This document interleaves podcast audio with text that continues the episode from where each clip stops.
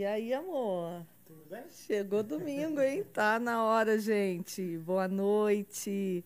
Que a paz de Deus esteja invadindo a sua vida, o seu coração nesse momento. A gente está aqui com alegria, sim, porque estar na presença do nosso Pai é sempre motivo de alegria, não é?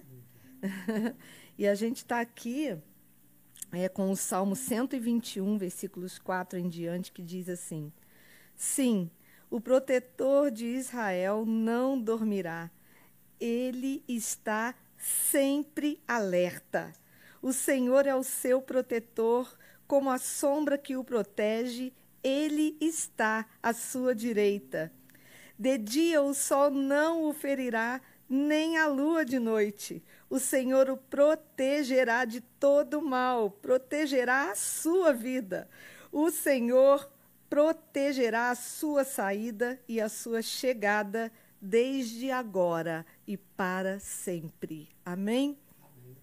Não importa o que está valendo para a gente, é o que diz a palavra de Deus. As promessas do Senhor têm mais peso do que as notícias. E nós podemos hoje adorar o nosso Deus, entrar no Santo dos Santos com alegria na presença do nosso Senhor. Feche os teus olhos por um instante.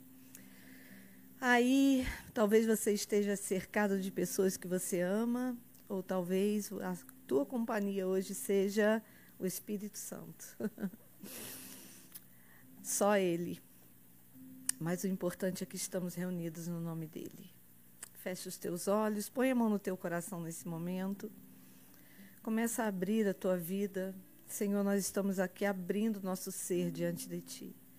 Estamos, Senhor, agora desejosos de entrar pelo Santo dos Santos com adoração, no lugar onde temos comunhão com o Pai, onde temos respostas, onde temos clareza, onde temos esperança, onde temos confiança, que desde agora já o Senhor comece a invadir os lares, os ambientes com a tua presença e seja estabelecido um tempo, Senhor, em que cada pessoa que estiver diante da tela, Senhor, quer do celular, quer da televisão, seja, Senhor, agora transformado, Senhor, esse ambiente num culto, num templo, num lugar de manifestação da glória do Senhor que seja uma noite de respostas, de direção, de clareza, de manifestação da glória do Senhor, da presença do Senhor.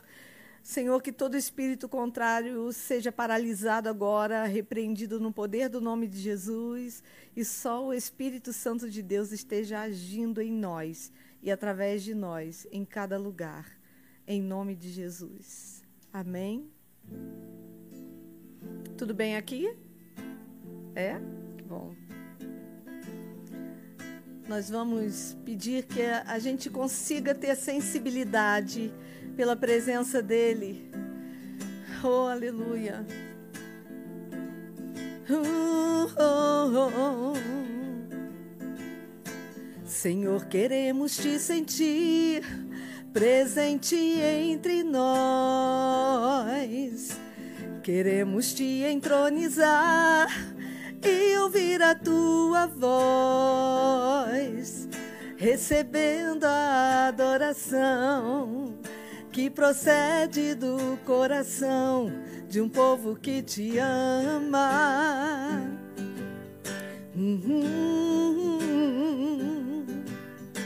Senhor, queremos te sentir presente entre nós Queremos te entronizar e ouvir a tua voz, recebendo a adoração que procede do coração de um povo que te ama,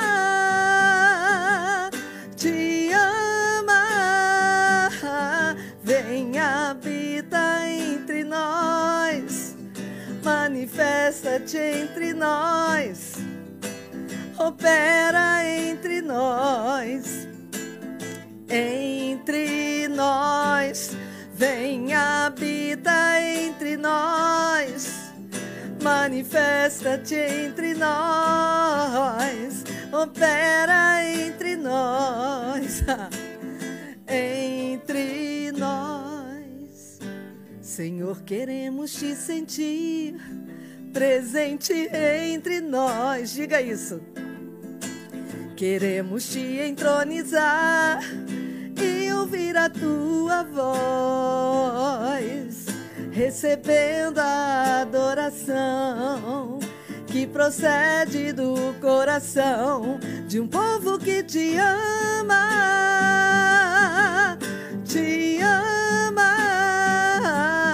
Vem, habita entre nós, manifesta-te entre nós, opera entre nós. Entre nós, cante, vem, habita entre nós manifesta-te entre nós, opera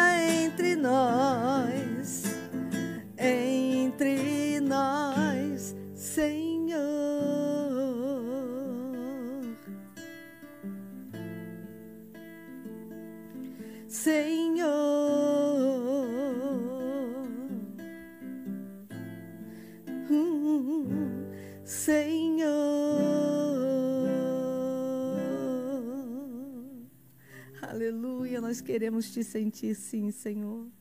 Nós servimos a um Deus que nos protege.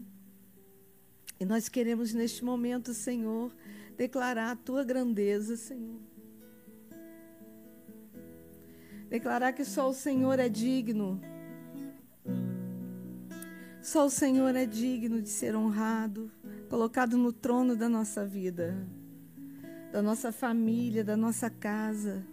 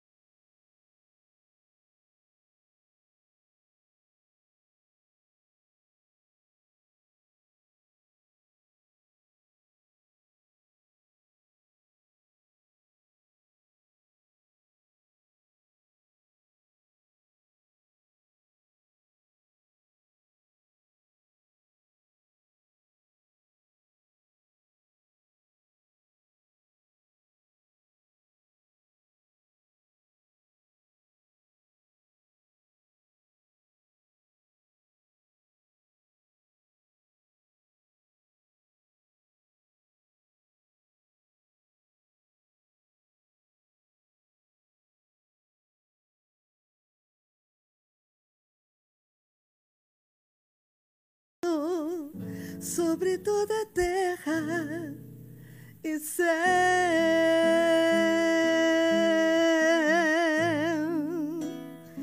Uh, uh, aleluia. Glórias ao teu nome, Senhor. Te bendizemos.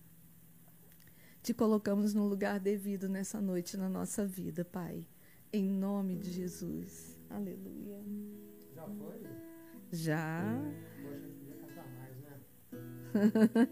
Boa noite, gente. Boa noite aí para todos. Vamos no microfone aqui que vai ficar melhor.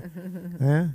É, boa noite, então, a todos aí, não somente ao pessoal lá da igreja do Templo Novo, né, de onde nós somos, ah, mas todos, né, que pelo Brasil afora, talvez até pelo mundo afora, sei lá de onde você possa talvez visualizar esse momento aí, né, como já foi dito, pela tela de um celular, de um computador, de uma TV, de alguma forma, né? Porque hoje a gente tem assim essa oportunidade de poder chegar em muitos lugares, né? Então é assim uma boa noite para você. E se você estiver vendo isso durante o dia em outro país, talvez para você já seja bom uhum. dia. Então, bom dia, boa noite, boa tarde, né? Em meio aí à, à quarentena, ao isolamento, mas nós estamos aí, né? Como a gente sempre fala em várias igrejas, talvez nesse momento também, é, transmitindo aí o culto ao vivo aí, né? E nós estamos aqui mais uma vez com a assessoria aí do, do Iago que está ali, do Pedrinho lá transmitindo aí. Obrigado mais uma vez aí, pessoal. E a pastora aqui que com violão aqui, a gente cantando aí.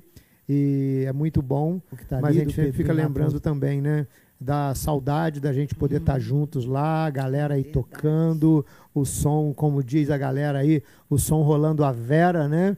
E tal, a galera aí. Mas, gente, vai voltar. E eu estava falando com alguém hoje que ele falava assim, pastor, que saudade da gente estar tá junto lá. Eu falei, cara, eu também.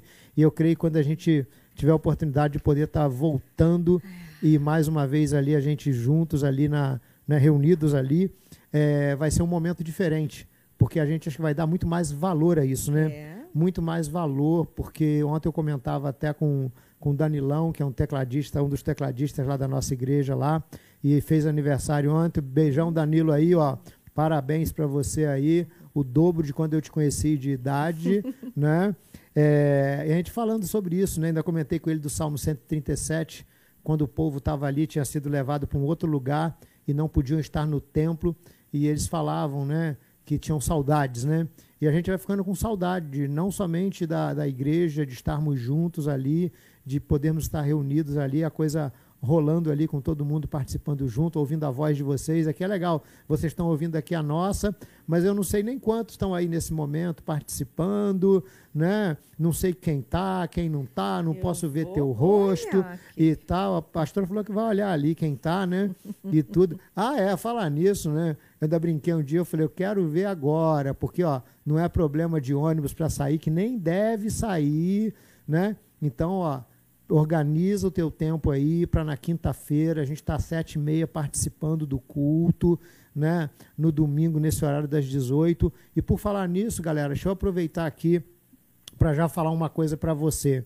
A princípio, quando nós encerramos, ah, há duas semanas atrás, nós encerramos lá as atividades presenciais ali no, no local né, de culto nosso. E nós falamos a princípio né, que como a, a ah, segundo as determinações aí dos órgãos, né, ficaria aí uns 15 dias e tal. E nós falamos a princípio de estar retornando no próximo domingo, dia 5 de abril. Então, olha, transmite aí para o pessoal, passa adiante isso aí. Nós, a princípio, não retornaremos não é, no dia 5 de abril, próximo domingo. Porque as autoridades de saúde aí, as orientações, né, é, elas são, por enquanto, para a gente manter aí esse isolamento e tal. E, querido, olha, vai se falar isolamento vertical, isolamento horizontal, e nós vamos seguir o bom senso, né? não discordando de autoridade A ou de autoridade B, mas é a gente numa sensatez aí, de um bom senso, de uma prudência, também seguindo orientações. Uhum. Então, nós não retornaremos no próximo domingo. Domingo que vem nós estaremos aqui nesse mesmo horário, né, fazendo o nosso a nossa transmissão aí ao vivo né, e cultuando ao Senhor. É, então, é essa coisa que eu queria falar para você aí, esse recadinho que eu já queria dar para você aí de início.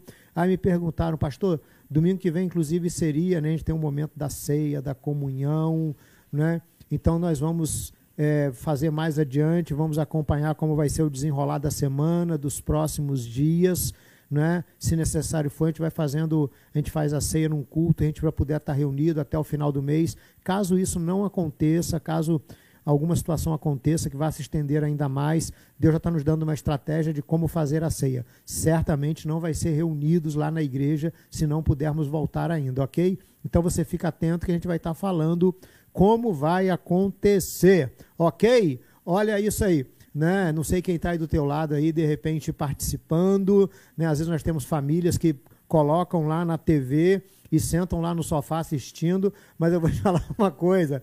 Espero que você não esteja assistindo, não sei, é estranho, né? Sentar comendo uma pipoca, alguma coisa, né? Eu quero te pedir uma coisa, olha, é, eu vi alguém falando isso é, antes de vir para cá. O meu, a minha, vamos dizer assim, vou usar essa expressão, né? O meu procedimento, o meu ritual é como se eu estivesse indo para a igreja vou lá, tomo o meu banho, lógico, tem que tomar banho todo dia, né? Mas tomo o meu banho, vou lá, faço barba, boto até perfume para poder sentar aqui e participar desse momento junto com você.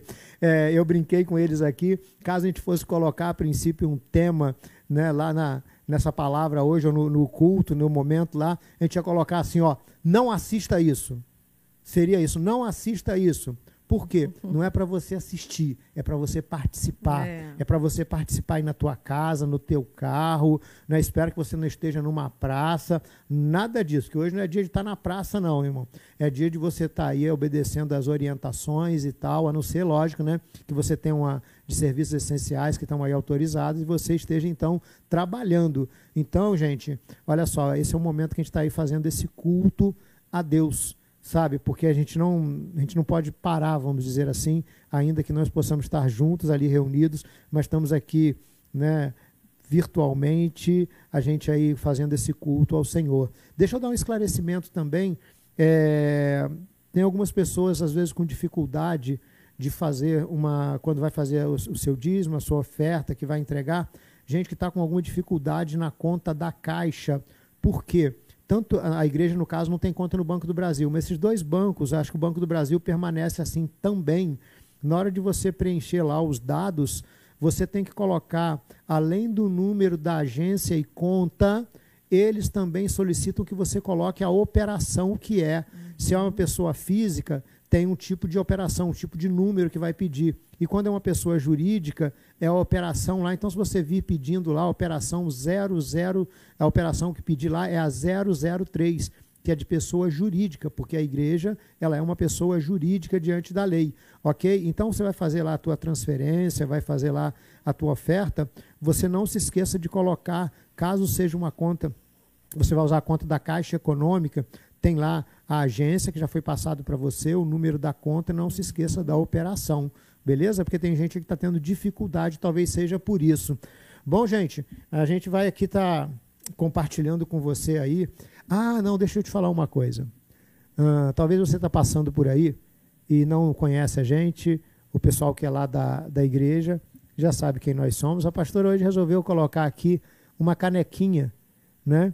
Que nós ganhamos é, ela tem a nossa foto aqui, tem o um nome, tá uma canequinha aqui com água. Dá uma levantadinha. E ah, mulheres são assim, né? Dá uma levantadinha na caneca. Eu vou mostrar até a minha cara que está aqui. Ela, olha isso aqui, olha, Pedrinho, olha aqui a caneca a com, tá com o meu rosto, né?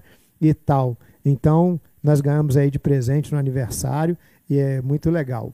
Então, nós somos pastores lá da, do Ministério Templo Novo e a gente tem uma história de vida já meio longa. Nós vamos fazer nesse ano 33 anos de casados. E quando eu conheci essa digníssima que está aqui do meu lado, né, é, já tinha algo que ela fazia, já isso que você está vendo aqui, ela com violão, tocando, cantando. Quando eu a conheci, foi uma das coisas que me chamou a atenção nela também.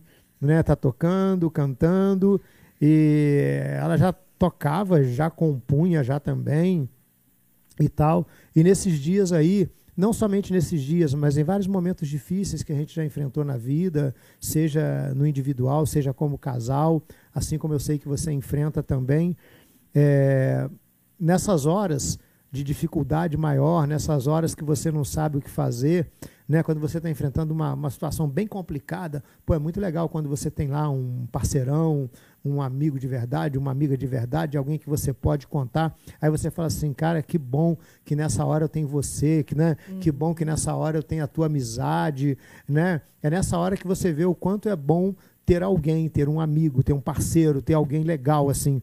E ela tem uma, uma, uma música que ela compôs há muito tempo atrás, e a gente não era nem casado ainda, e ela compôs essa música, eu nunca esqueci do refrão. Ela, no ano que passou, ela teve um, um, uma queda, tomou um tombo, teve um aneurisma, e algumas coisas ela foi esquecendo. De vez em quando ela esquece o nome de algumas coisas, o meu ela nunca esqueceu, não, né? E tal. Mas, assim, ela esqueceu a letra de algumas. Esses dias eu lembrei e falei com ela, pô, tu podia cantar. É uma, é uma, uma música que ela é muito legal.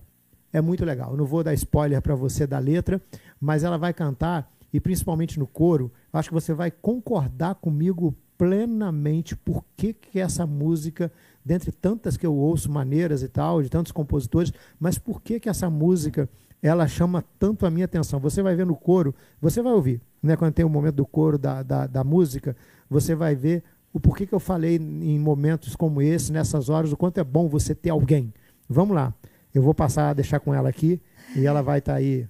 Olha né? só, é, essa daí é dos anos 80, gente. Eu não era nem nascido ainda. a gente tinha um conjunto que agora eles estão até cantando de novo, né? Que chamava Melodia Celeste e ela fazia parte do repertório. E aí hoje eu contei até para o meu irmão para minha família que essa que ele tinha comentado dessa música. Eu tive que puxar pela memória para lembrar a letra, gente, porque tem muitos Melodia anos. Celeste, você vê que tem assim, são, ele existe há 300 anos. Quando o Brasil foi descoberto, eles já estavam aqui já. ah, o refrão. É a mão do Senhor que sempre nos sustém. É nessa hora que se vê o quanto é bom ter Jesus é a mão do Senhor que nos dá segurança.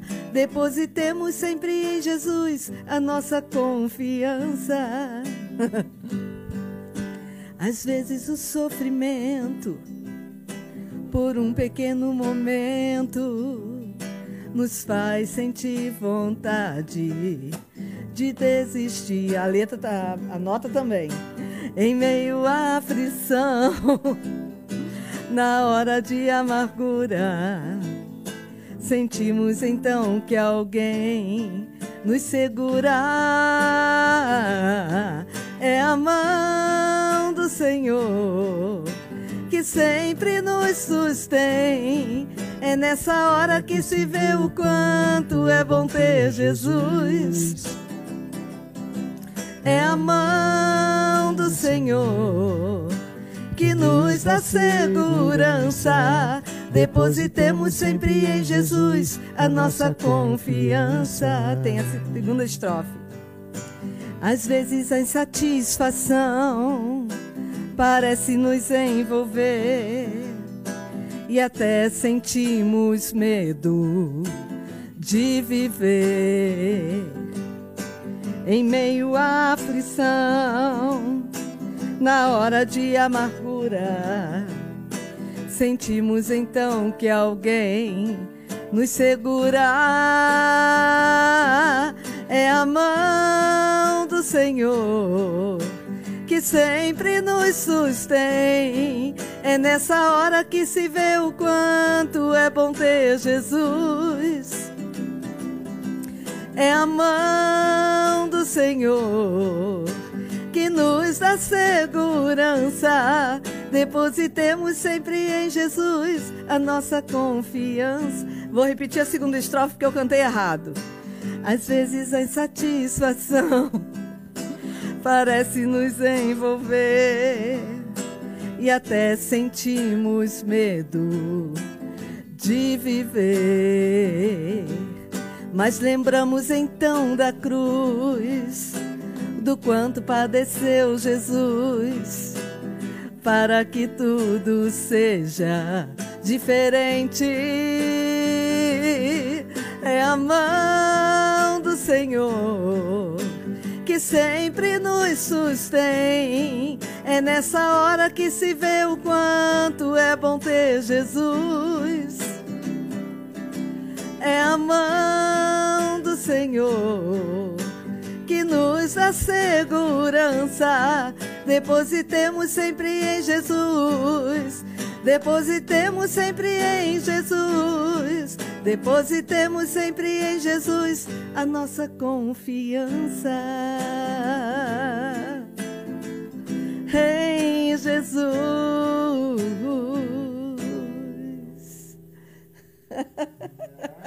Errei. Aí, viu? Ah, poxa, é, e assim, em momentos como esse que a gente está vivendo, né? e tantos que a gente talvez ainda vá viver, situações adversas, né? é nessa hora que você vê o quanto é bom ter Jesus. Né? Coloque sempre nele a tua confiança. Né? Pode, como diz a letra ali, né? às vezes a insatisfação parece envolver, e são tantas coisas, né? A dúvida, a incerteza, as situações aí da vida, é nessa hora que se vê o quanto é bom ter Jesus. Ah, eu quero deixar aqui um grande abraço para essa galerinha, essa criançada lá da igreja. Tem uma criançada lá que a gente fica com uma saudade delas também. É uma criançada muito divertida. Criançada, se vocês estiverem aí vendo também, olha, um beijão para vocês. Por aqui eu posso mandar o um beijo e depois um dia a gente poder dar um beijo, um abração em vocês pessoalmente também, né? Eu não sei se tem mais alguma coisa que a gente tem que falar aqui, anunciar. Tem alguma coisa?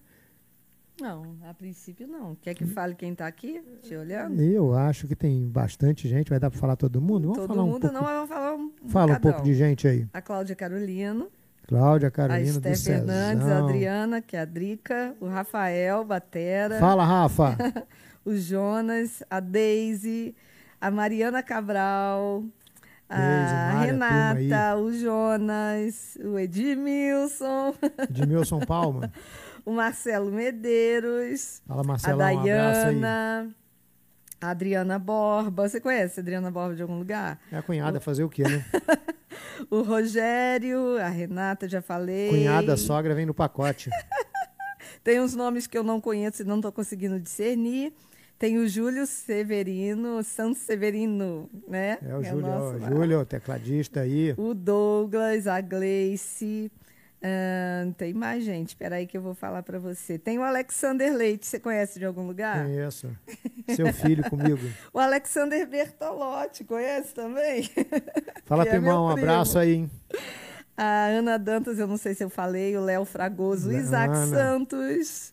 É, olha que Abraço família Zé, delícia, pro né? Antônio, Isaac, a boa. Fabiana Samuca, Léo. Fala aí, Samuca. E tem a Andresa, a Andresa Amaro, né? Mãe do É, Clebinho, Batera. Isso, isso. Enfim, a Josi, a Ana Rezende, a Marlene, é, o Júlio, Júlio, o Júlio Razek. Nome, um sobrenome desse não é brincadeira, não. É um sobrenome próprio, né? A Thaís Carvalho, a Emanuele Palma, Thalita Schmidt. Falar em Emanuele Palma, eu quero deixar aqui os parabéns pro link de ontem. A galera mandou Ui, muito aí. muito né, os nossos líderes dos jovens adolescentes. A Manu, Emanuele, a Manu e o Edmilson, o Juninho, né? A Aline Coelho, a Bruna Aline, Souza, o Fabinho, Éder, abraço aí, Aline. Jurema, Éder, mais conhecido como Gigante. Alain, Janimara, enfim. Tem uma turma linda, maravilhosa aqui que eu amo de paixão e estou doida de saudade. Ricardo Pereira, ele colocou aqui que eu não estava entendendo o nome dele. a Pri, o Cleverton, a Vanessa, a Cláudia Carolina, eu já falei, foi a primeira que eu falei. César, que tá Cezão, vendo Cezão. junto com a... Olha, sem dizer, amor, que tem muita Sim, gente que sim. acessa por um, mas fica a família toda em volta. Eu sei que Raquel, Aldeci estão aqui também. É que não identi- a gente não identifica, mas eles avisaram que estariam Sim. todos. Que, com a Alice, com, com o Luiz. É igual às vezes na então, casa da presbítera Célia, tá ela, a turma toda lá na TV, lá é, vendo tá e com- tal. Entra através de alguém e fica Uhum. todo mundo junto, né? Então a gente está aqui, é Marlene, que eu não sei se eu mencionei, que está com o Cadu, e a gente vai né, se alegrando na presença de Deus com eles. Né? Sabe quem tá aqui com a gente também? Ah. Iago. E o Iago! Oi, Iago! Sabe quem também, galera? O Pedrinho, o Pedrinho que tá lá na, transmitindo pra gente aí, dando essa moral maneira aí, gente. É, é né? Aí, Marcelo demais. Medeiros, aí, Marcelão, você que, junto com a turma aí, trouxe o Pedrinho aí, ele tá agora dando essa força aí também nesse momento tão importante pra gente aí, né? É. Ó, Fabinho também tá, o Fábio Souza. Fabinho. Tá a Cris, do Renatinho. Provavelmente o Renatinho tá junto com ela. Beijo pra enfim. vocês, beijo no Gustavinho aí. A Renata do Rafael também está aqui. A outra Renata. Enfim, maravilha demais. Só gente maravilhosa, gente de Deus que eu amo de paixão.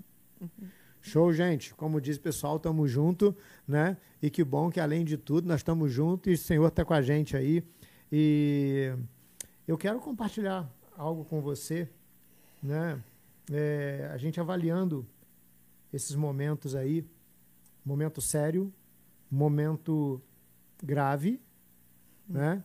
Em que não dá para brincar, né? A gente se alegra em Deus, não é que estou dizendo que você não pode rir de situações que te passam, mas a situação mundial, a coisa está grave. A situação, quando a gente diz mundial, porque está acontecendo no mundo todo, em alguns lugares, né? as nossas orações aqui pelo povo, principalmente da Itália, da Espanha, sabe onde a gente tem tido mais notícias aí, onde já não sabem mais onde colocar caixões, né? E, querido, olha, hoje, se você está aí ouvindo a gente, de repente você faz parte de um grupo de risco, ou mesmo você tem uma, uma idade um pouco mais avançada. Hoje eu vi no G1, se eu não me engano, eu vi a seguinte colocação de um neto. Ele falou assim: meu avô, uma pessoa saudável, é, saudável no sentido assim, pela idade, tudo, mas que não estava uhum. sentindo nada, né?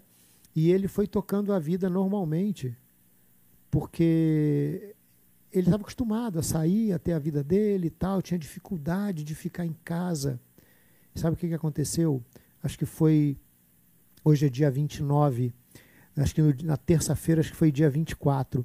Na terça-feira, dia 24, ele começou a sentir uns sintomas dessa da Covid. Ele começou a sentir uns sintomas e tal, aí foi piorando, internou-se, foi, foi no hospital, no hospital já detectaram a coisa já um tanto quanto grave, até pela idade também.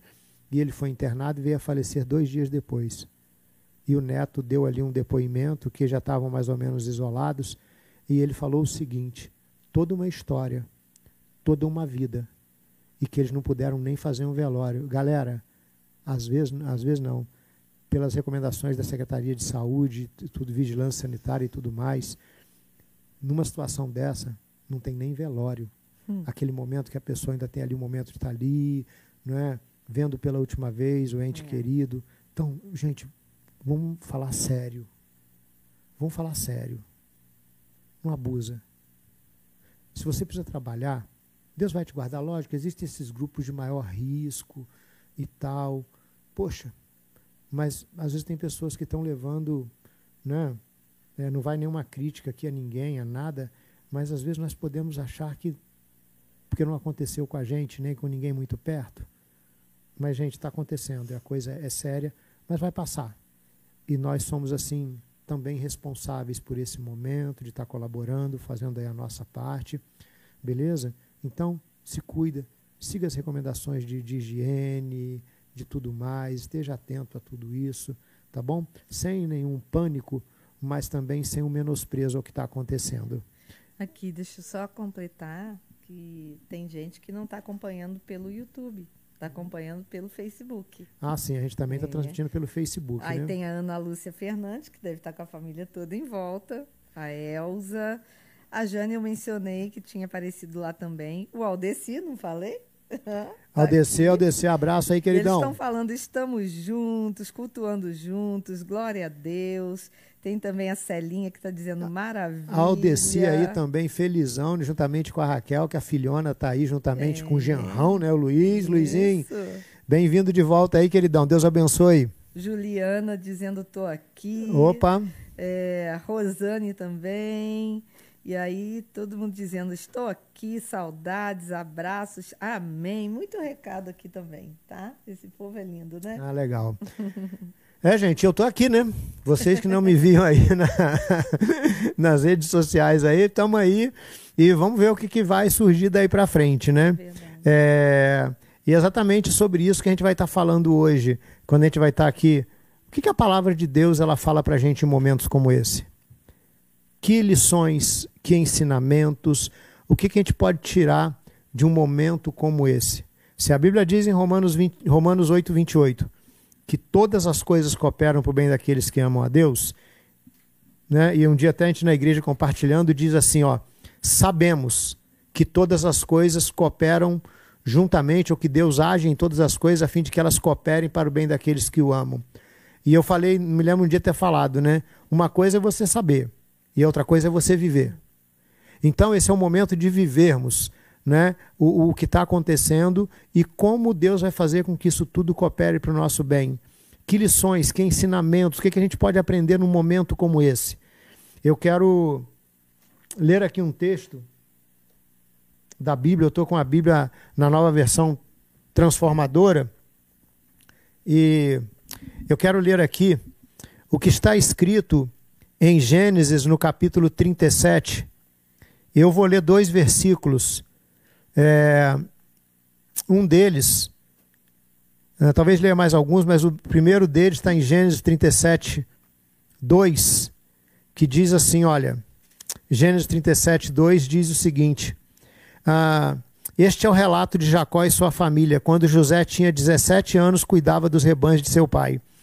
Aí, o versículo que eu vou para ele, ele vai, o capítulo, né, que eu vou lê-lo, ele vai para alguns alguns capítulos adiante. Apenas quatro capítulos adiante, e a gente a princípio pode parecer o seguinte, né? Passou pouco tempo. Mas o que eu vou ler aqui agora, houve um espaço de tempo de 13 anos. E eu vou ler, depois a gente vai comentar. Diz assim: olha, em Gênesis 41, versículo de número 46. Diz assim: Tinha 30 anos quando começou a servir na corte de Faraó, rei do Egito. Depois de sair da presença do Faraó, José foi inspecionar toda a terra do Egito. O que, que tinha acontecido nesse, nesse período, nesse intervalo de tempo? É, eu acho que aqui nós vamos tirar muitas lições para o que nós estamos vivendo, para esse período que nós estamos passando. O que, que aconteceu durante 30 anos na vida, desculpa, durante 13 anos na vida desse camarada aqui chamado José? 17 anos, um adolescente, saindo um pouco da adolescência, começando a viver a vida como jovem, começando a experimentar algumas coisas, era o momento. E quem conhece a história, e eu não vou aqui contar a história, né? Mas o que aconteceu com ele, resumindo, é que os irmãos dele ali tinham algumas dificuldades lá com ele e tal, e acabaram vendendo o José como escravo. Ele foi vendido para a terra do Egito naquela época, e ele vendido como escravo, e ele passa então 13 anos da vida dele ali. É, trabalhando como mordomo de alguém, aí depois acontecem algumas situações, ele vai parar na prisão. E foram assim, 13 anos é, longe de casa, longe de tudo, isolado da família, né? É, sem saber como estavam acontecendo as coisas, longe ali da sua terra natal. E depois, então, além de estar isolado da família, agora estava, vamos dizer, meio que isolado da sociedade também porque estava numa prisão e ali ele ficou um bom tempo naquela prisão, né?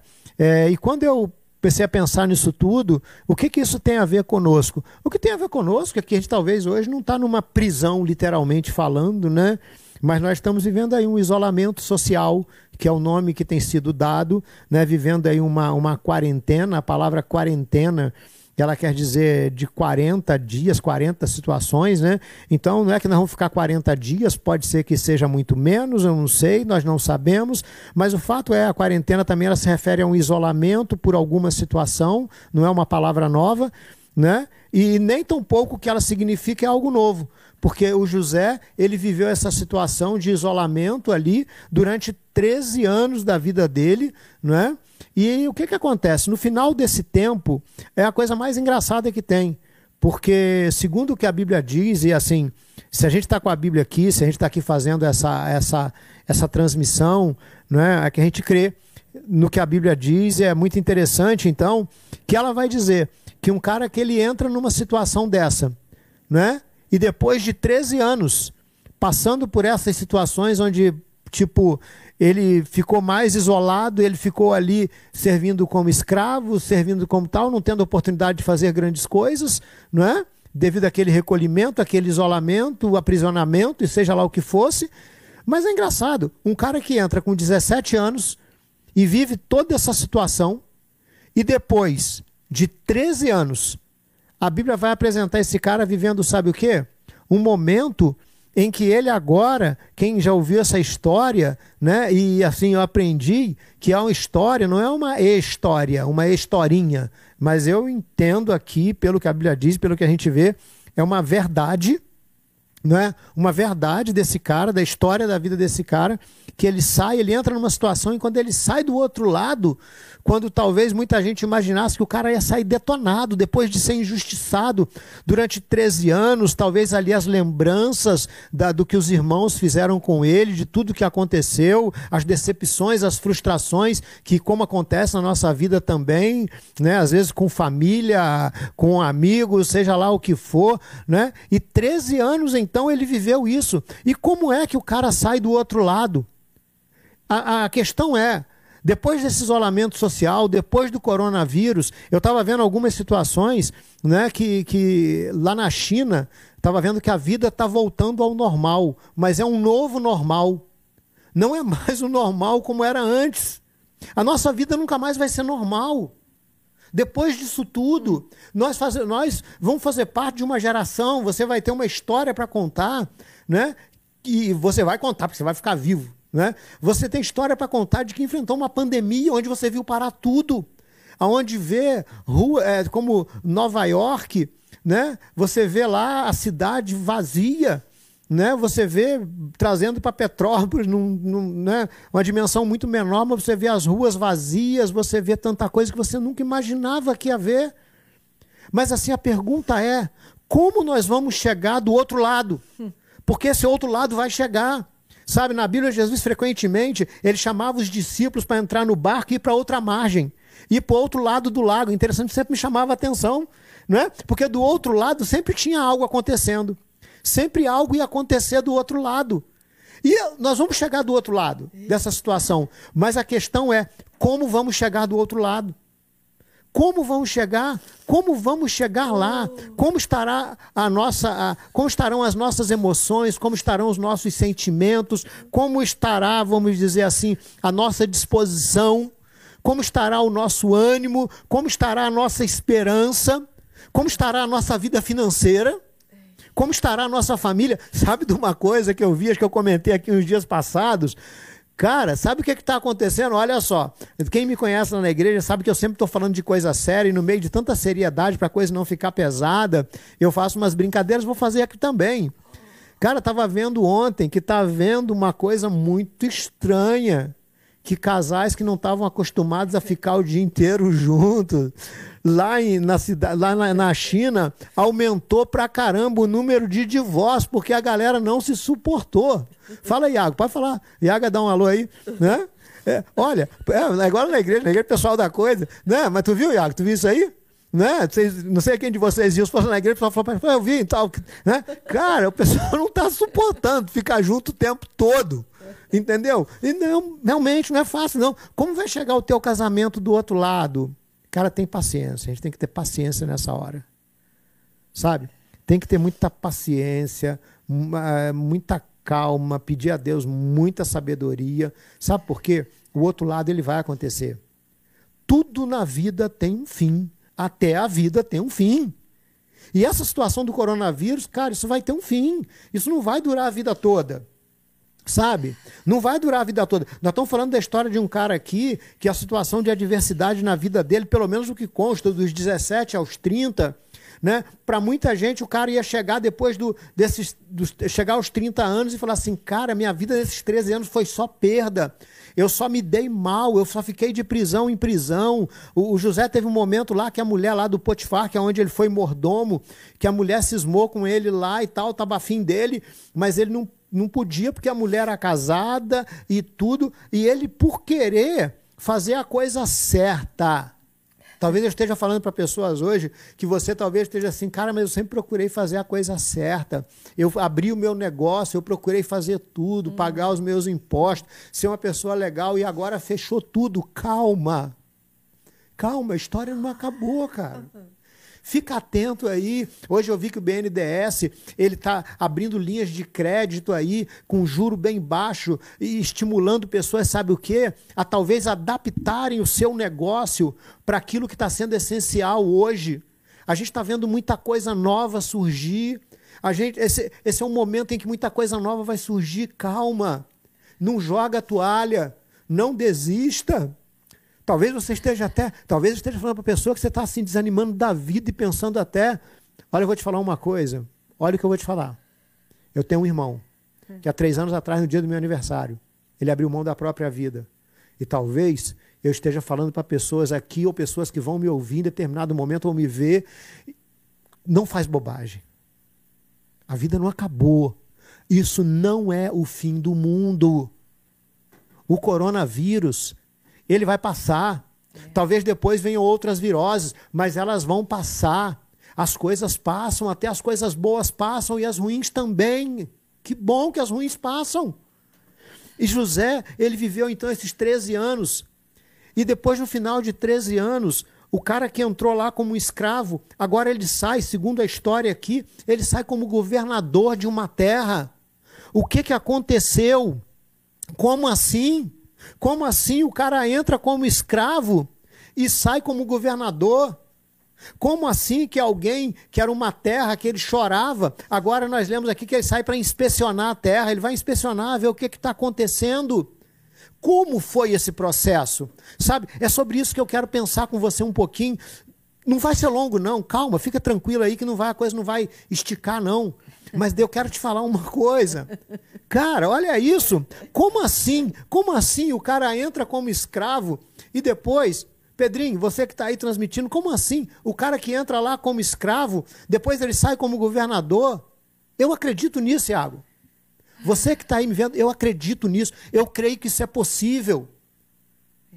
Eu creio que é possível. As oportunidades, elas acontecem, querido. Aqui no Brasil, né, nós vimos um cara que ele trabalhava vendendo coisa na rua e um empresário, não vou citar nomes, né, mas foi lá, investiu no cara e hoje ele faz palestra até em outros países. Você já deve ter visto, sabe de quem eu estou falando. O cara faz palestra em outros países. É. Então as coisas mudam. As coisas podem mudar. E como assim? Como é que José, o que, que aconteceu com ele? Sabe? A Bíblia vai dizer, tem umas coisas muito interessantes aqui, né, de um processo que aconteceu, né, porque tudo tem um processo. E o que a gente está vivendo hoje é um processo. E esse processo, ou ele detona com a tua vida, ou ele te faz chegar do outro lado uma pessoa diferente, uma pessoa melhor.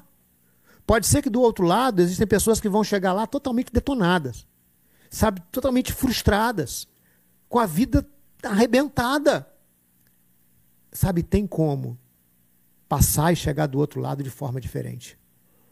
O que aconteceu com José? Como assim? O que, que aconteceu? O que, que aconteceu que, que a vida dele deu essa guinada? Olha, eu vi algumas coisas aqui que eu acho elas tremendamente interessantes. Na Bíblia não foi só com José que aconteceu isso. A Bíblia relata o fato de várias pessoas e eu olhei um outro texto aqui também, eu lembrei de uma outra pessoa, antes da gente voltar no José. É, a Bíblia relata em Êxodo capítulo 35, Êxodo capítulo 35, eu vou ler aqui alguns versículos, que coisa, olha que coisa legal, olha que coisa maravilhosa. É, estavam construindo, o povo estava vivendo no deserto, no meio do deserto, estavam caminhando no deserto. Um povo que até há tempos atrás tinha sido, segundo a história bíblica, escravo no Egito durante muitos anos, e agora estavam caminhando e chega um momento que eles iam construir um, um, um tabernáculo, eles iam construir para o Senhor.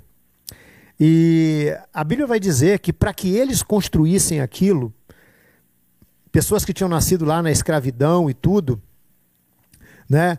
E que alguns que nasceram em pleno deserto, e você vê, em pleno deserto, quais as, quais as oportunidades que se tem em pleno deserto, principalmente andando de um lado para o outro humanamente falando, quase que nenhuma. E olha o que, que acontece com eles aqui. Ah, você vai me ver de vez em quando, não olhando para a câmera diretamente, olhando para você, às vezes eu vou estar olhando para lá, eu vou estar olhando para lá. Eu sei que a câmera está ali, mas é que eu quero que a coisa fique bem à vontade. Eu não quero, né, e tal. Então, olha isso aqui. Eu vou ler que está aqui em Êxodo 35, se você quiser acompanhar aí, tiver, ou mesmo depois tiver a curiosidade de ver, mas se não, escuta aí o que diz aqui em Êxodo 35, a partir do versículo 30. Olha que história fantástica. Olha isso aqui. Olha, olha isso que eu digo, ouve isso aqui. né? É, diz assim: Então Moisés disse ao povo de Israel. Ah, não, eu vou direto lá. É, o 30, vou direto no 30. Então Moisés disse ao povo de Israel: O Senhor escolheu especificamente Bezalel, filho de Uri, neto de Ur, da tribo de Judá.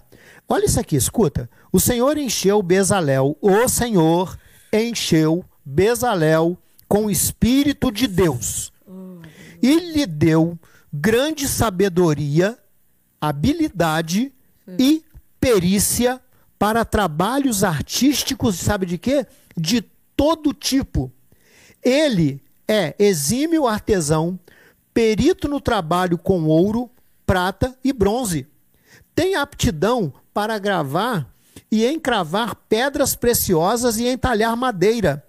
É mestre em todo o trabalho artístico. Diz assim, ó: "O Senhor capacitou tanto Bezalel como o Aoliabe, filho de um cara que eu não vou falar o nome dele, que é muito difícil, né? para ensinarem suas aptidões a outros. O Senhor lhes deu habilidade especial para gravar, projetar, tecer e bordar linho fino com fios de tecido azul, roxo e vermelho. São excelentes artesãos e projetistas. Cara, sabe, olha que doideira. Desculpa usar assim, talvez você que está vendo a gente aí, né? Fala assim, esse pastor está falando linguagem assim, doideira. É doideira, isso para mim é doideira, mas eu acredito nessa doideira. Porque as coisas de Deus, para mim, elas são, são legais, são coisas doidas que a gente nunca poderia imaginar. Mas o que me chama a atenção, sabe o que é? É que a Bíblia diz que o Senhor encheu o cara com o espírito dele e lhe deu, não foi só sabedoria, não, foi grande sabedoria, habilidade e perícia para trabalhos artísticos de todo tipo. O cara era um exímio artesão, perito no trabalho com ouro, prata, bronze, né? sabia gravar e encravar pedras preciosas, entalhar madeira. E diz assim: é mestre em todo o trabalho artístico. Agora, sabe o que, é que me chama a atenção também? Olha aqui, no versículo de número 34. O, olha isso, você está com a tua Bíblia aí, dá uma olhada aí, dá uma lida aí, está com o teu celular aí, dá uma olhada nisso aqui. O Senhor capacitou, olha isso aqui, tanto Bezalel como a Oliabe, filho de Ais, Amaque, olha isso, né, da tribo de Dan, para o quê? Para ensinarem, Iago para ensinarem as suas aptidões a outros. Os caras não apenas receberam de Deus uma capacidade para fazer, porque uma coisa é fazer e outra coisa é ensinar. Tem gente que pode saber fazer muito bem, mas a dificuldade dele é ensinar. Uhum. Olha, e os caras receberam a, a habilidade para trabalhar em tudo. E tudo que eles faziam, eles eram, eles eram exímios. Eles faziam uma coisa tipo show de bola. Hum. Né? Olha, o Senhor lhes deu habilidade especial. Não foi só uma habilidade, foi uma habilidade especial para gravar, é. né? Aí, Pedrinho, olha só, para gravar, para projetar, para tecer, para bordar linho fino. Cara, diz assim, os caras são, oh, desculpa, são excelentes artesãos e projetistas. E sabe o que, que a Bíblia fala de onde veio isso tudo? Naquela época, e principalmente no deserto, cara, não tinha faculdade para isso tudo. Não tinha. E de onde veio Iago? A Bíblia diz que foi o Espírito de Deus que encheu. Foi o Espírito de Deus que deu essa capacidade. O que, que isso tem a ver com José? O que, que isso tem a, isso tem a ver? Né? Como assim? Como José conseguiu? O que, que aconteceu? Olha, eu vou falar para você o que, que aconteceu. Muito parecido com isso aqui. Muito parecido. Voltando aqui em Gênesis, né? E eu daqui a pouquinho estou terminando, mas eu tenho que passar isso para você. Sabe, porque, querido, uma coisa é certa. Esse é um momento em que a gente vai encher. Olha, eu sou um cara que eu gosto de notícias. Quem me conhece na igreja sabe que eu gosto. Eu gosto de estar antenado em tudo que está acontecendo. Eu gosto de estar acompanhando. Hoje eu tive notícias, e não são fake news, ditas pelo próprio presidente Donald Trump, que a, a, a expectativa da quantidade de mortos nos Estados Unidos da América ela é muito alta o que eles estão prevendo que pode acontecer é algo absurdo, Iago. Depois tu dá uma olhada. E assim, mas no meio disso tudo, eu vejo as notícias, eu gosto um pouco de economia, trabalho com algumas coisas nesse sentido também. A gente tem também um negócio próprio. E tem que estar antenado em tudo que está acontecendo. Mas olha, do que, que você vai encher a tua mente? A palavra de Deus ela traz cura para a nossa vida. A palavra de Deus ela traz esperança para a nossa vida. Sabe, o, o, Salmo 119, um salmo gigantesco na Bíblia, né? ele é grandão pra caramba, mas tem algumas coisas ali preciosíssimas e uma delas vai falar assim, olha, o salmista ele fala assim, se não fosse a tua palavra ser o meu contentamento, me trazer alegria, há muito eu já teria morrido e perecido na minha angústia. Fique atento às notícias. Uma grande parte delas são fake news. Outra coisa, galera, vou dar um toque em vocês nesse momento, aproveitar. Antes de compartilhar uma notícia, procura saber se aquilo é de fato. Porque às vezes você pode estar compartilhando é. coisas que vão trazer mais pânico e alarme para as pessoas ainda. Hum. Nós somos disseminadores de boas novas, amém? De boas novas. E às vezes até passar uma notícia séria podem ser boas novas, que você está contribuindo. Mas passar notícia que não procede, você pode estar tá ajudando a criar um pânico. Então, aproveitando, vigia, fica atento nisso aí. Mas voltando então ao José e a gente se alimentar da palavra, isso aqui então traz para a gente uma esperança. Isso aqui traz para a gente então uma orientação e o que pode acontecer, como nós falamos, como chegar do outro lado desse, dessa situação que nós estamos enfrentando a nível mundial, como a gente chegar do outro lado. A gente vai chegar do outro lado. E eu espero que você chegue do outro hum. lado. Mas como vamos chegar lá? E o que, que nós precisamos para chegar do outro lado? Talvez hoje a palavra que está sendo usada é se reinventar. Sabe? Se reinventar. Novas estratégias em meio a tudo isso. Né? E o que o José viveu o, o, a história dele aqui, então, que eu vou ler rapidinho algumas coisinhas aqui para você, para a gente estar tá caminhando daqui a pouquinho para a reta final aqui, é, foi o seguinte: você já deve ter ouvido essa história, e é interessante até como a Bíblia ela, ela, ela ensina a gente até economia. Você quer saber? Porque aqui estava acontecendo um problema. Existe uma expressão que daqui a pouquinho eu vou comentá-la com você. As pessoas que têm mais tempo de vida, não é que são mais velhos, não, que têm mais tempo de vida, já ouviram essa expressão e outra, mesmo uma galera mais nova talvez já tenha ouvido alguma vez. Mas vamos lá. É, o que, que aconteceu? O José estava na prisão, como a gente falou. Ele ficou lá dos 17 até os 30 na prisão. Aí um dia, lá na prisão, ele conheceu uns caras lá, que eram funcionários lá do faraó, lá, do cara do Egito, e lá ele interpretou o sonho dos caras e tudo, e falou que um deles ia morrer e que o outro ia ser colocado de volta no trabalho dele lá, né? Mas que o outro ia, ó, literalmente, ó, ia perder a cabeça e o cara se deu mal. Realmente aconteceu. Mas o, o cara que ficou vivo, José falou com ele, cara, quando você estiver lá, estiver bem lá no faraó, lembra de mim, falou com ele, lembra de mim lá e tal, né? E dá um alô lá no faraó faraó, mas o cara esqueceu do José. Chegou um momento que o faraó, que era lá o governante do Egito, ele começou a ter, começou a ter uns sonhos que deixaram ele doido, que deixaram ele maluco. Ele teve uns sonhos, o sonho dele era, era louco. Ele sonhava, tipo assim, né? Vou resumir para você.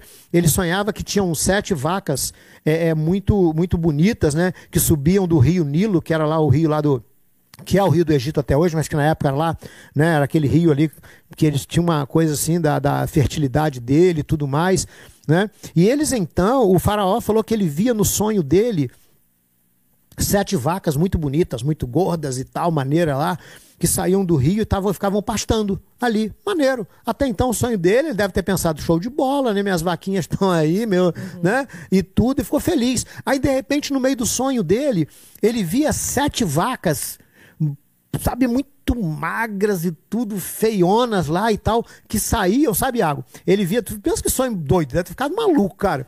Ele via sete vacas que saíam também lá do rio e elas vinham, sabe fazer o quê? Era vaca Walking Dead, mano. As vacas saíam lá, doidonas assim, iam lá e comiam as outras vacas. Elas comiam as vacas gordas. Só que sabe o que acontecia? Elas comiam as vacas e continuavam do jeito que estavam, feionas, magricelas lá, ou seja, magérrimas, se você gosta mais do português, mas assim, sei lá o que já está hoje, né? E ela, as vacas comiam e o faraó ficava doido. Ele sonhava também no sonho dele, tinha umas espigas lá que vinham, espigas maneiras, tal, sete espigas lindas lá e tal, e depois aquelas espigas vinham outras e tal. No final, ele acordou com aquilo ali doido, apavorado. A Bíblia diz que ele reuniu todas as pessoas lá no Egito, lá, os caras, os ajudantes dele lá, os secretários, os ministros, os magos que ele tinha lá, e falou assim: cara, me conta esse sonho, eu quero que vocês interpretem esse sonho. Ninguém interpretava nada, ninguém falava nada, o farol foi ficando doido lá e tal, falou até de matar os caras caso ninguém interpretasse tudo. O que, que aconteceu? Aí o cara lá, que tinha estado na prisão, ele lembrou do José. Ele lembrou do Zé, cara. Ele falou assim: pô, Faraó, quando eu fui lá na prisão, que o senhor me mandou para lá e tal, eu conheci um cara lá. Sabe? Eu conheci um cara. Eu conheci um cara lá que ele interpretou o sonho lá, né, do, do meu parceiro que estava lá junto e falou que ele ia morrer e tal, mas que eu ia ser colocado de volta e realmente aconteceu. O meu parceiro lá, ele morreu, mas eu estou aqui. E eu até esqueci dele, mas agora eu estou lembrando. O sonho que ele interpretou aconteceu. Aí o faraó falou assim, cara, manda chamar esse cara, manda chamar o José. Mandaram chamar o José. Engraçado, a Bíblia diz que quando ele foi chamado, né, é, quando chamaram o José, a Bíblia diz que ele fez algo muito legal. É, deixa eu ver aqui se eu acho aqui, senão não tem muita relevância, eu posso passar sem, mas só queria achar para poder falar para você o que aconteceu com quando o José foi chamado, né? Ele foi chamado, a Bíblia diz que ele trocou de roupa, ele se barbeou, ele trocou de roupa. Deixa eu ver se eu acho aqui. Se o Juninho tivesse aqui, ele já achava, pastor, tá não sei aonde e tal, né? É, deixa eu ver aqui se eu acho rapidinho aqui, ó. Hum... Bom, não achei, mas está aqui. E ele então, a Bíblia diz que ele foi lá, quando ele foi chamado, ele se barbeou, ele trocou de roupa e tudo, e ele foi lá para ouvir o Faraó. Aí o faraó contou o sonho para ele e tal. E por que eu queria falar para você que ele foi lá, tomou, se barbeou, mudou de roupa?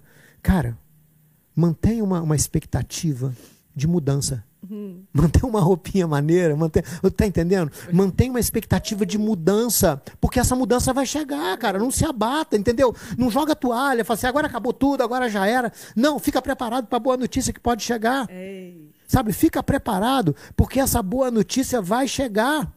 E aí o que, que aconteceu? O, o José chegou lá, o faraó contou o sonho para ele e tal. Né? E quando o faraó contou o sonho para ele, é, agora essa eu vou ler para você.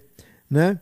É, versículo de número 33 do capítulo de número 41, quando o José interpretou os sonhos aqui, o que, que aconteceu? Olha, diz assim: o José falou para o faraó: portanto, o faraó deve encontrar um homem inteligente e sábio e encarregá-lo de administrar o Egito. O faraó também deve nomear supervisores sobre a terra para que recolham 20% ou um quinto de todas as colheitas durante os sete anos de fartura. Encarregue-os de juntar todo o alimento produzido nos anos bons que virão e levá-lo para os armazéns do faraó. Mande-os estocar e guardar os cereais para que haja mantimento nas cidades. Desse modo, quando os sete anos de fome vierem sobre a terra do Egito, haverá comida suficiente. Assim a fome não destruirá a terra. É, o conselho dele, ah, o Iago está me dando um alô aqui, né? De quando. Como é que é aquele. Pedrinho colocou lá também. Aí, gente, aí, Pedrinho, aí, ó, maneiro aí. Ó, Gênesis 41, 14, né? Maneiro, cara. Vamos voltar lá. Gênesis 41, 14. Ah, é, olha só.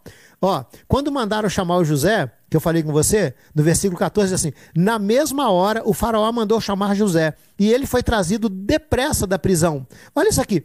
Depois de barbear-se e trocar de roupa, apresentou-se a Faraó.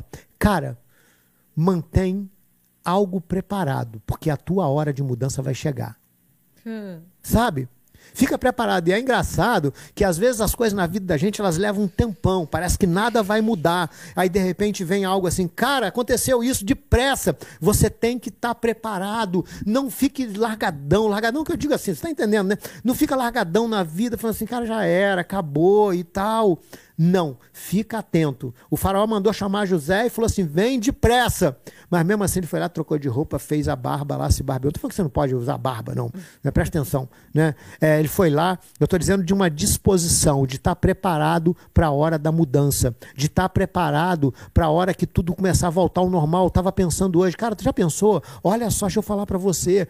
Cara, você que tem teu negócio Sabe o que vai acontecer quando as pessoas começarem a poder ir para a rua de novo, tudo voltar ao normal? A galera vai querer comer pizza, a galera vai querer se juntar. Na, na verdade, Iago, a galera vai querer estar junto, a galera vai querer comemorar, cara. E se você desistir, sabe, se você não estiver preparado, fica atento. E o que, que eu quero. Fica atento no que eu vou dizer para o final. O que, que Deus vai fazer, o que, que Deus quer fazer nesse tempo, o que, que, o que, que, o que, que mudou, o que, que virou a chave de José.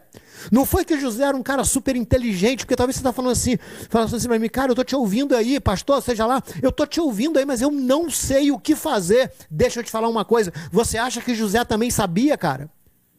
O José estava numa prisão, mano.